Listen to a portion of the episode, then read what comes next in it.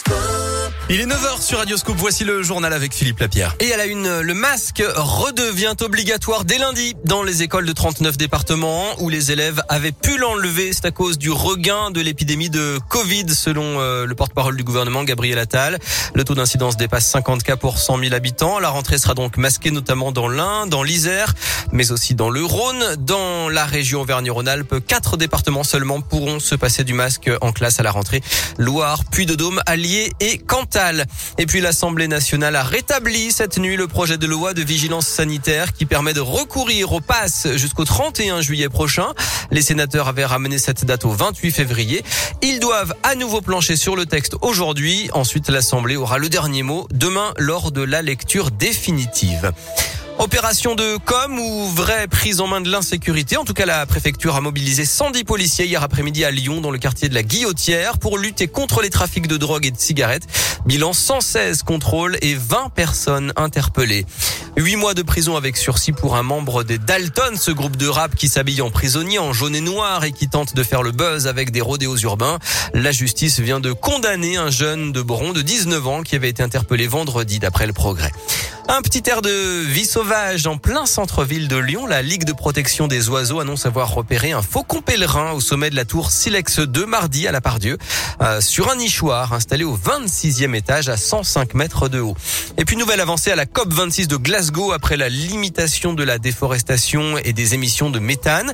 190 pays et organisations se sont engagés à éliminer progressivement les centrales à charbon, mais les critiques euh, s'élèvent contre les mauvaises pratiques des dirigeants sur place qui ne donnent pas le bon exemple. Plus de 400 jets privés ont été utilisés pour aller parler du climat à Glasgow.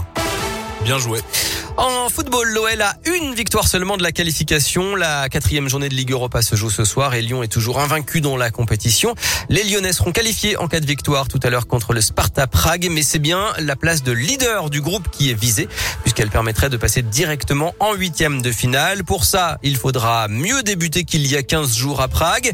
Même si les Lyonnais avaient finalement renversé la rencontre pour s'imposer 4 à 3, ils avaient très mal commencé en étant rapidement menés 2-0 et l'objectif est donc clair ce soir pour l'entraîneur Peter Bosch, corriger les erreurs faites en République tchèque. On veut gagner, mais chaque match, c'est aussi une possibilité d'apprendre des choses, d'être meilleur qu'avant. Donc, euh, on va utiliser ce match pour ça aussi. Le début de match, on peut pas rater. Gagner ce match-là, c'était déjà très bien à Prague, parce que je pense pas il y a beaucoup d'équipes qui vont gagner là-bas. Et on a vu si tu es pas 100% concentré, perdu 2-0 au bout de, c'est quoi, 15 minutes, je crois. Donc, il faut vraiment bien commencer c'est important pour nous. Voilà, le Sparta, coup d'envoi ce soir à Dessine à 18h45 et puis à 14h Didier Deschamps va dévoiler sa liste pour les matchs qualificatifs pour le mondial face au Kazakhstan et la Finlande. En basket, l'Asvel accueille Kazan en Euroleague à l'Astrobal ce soir à 21h. Attention, horaire inhabituel.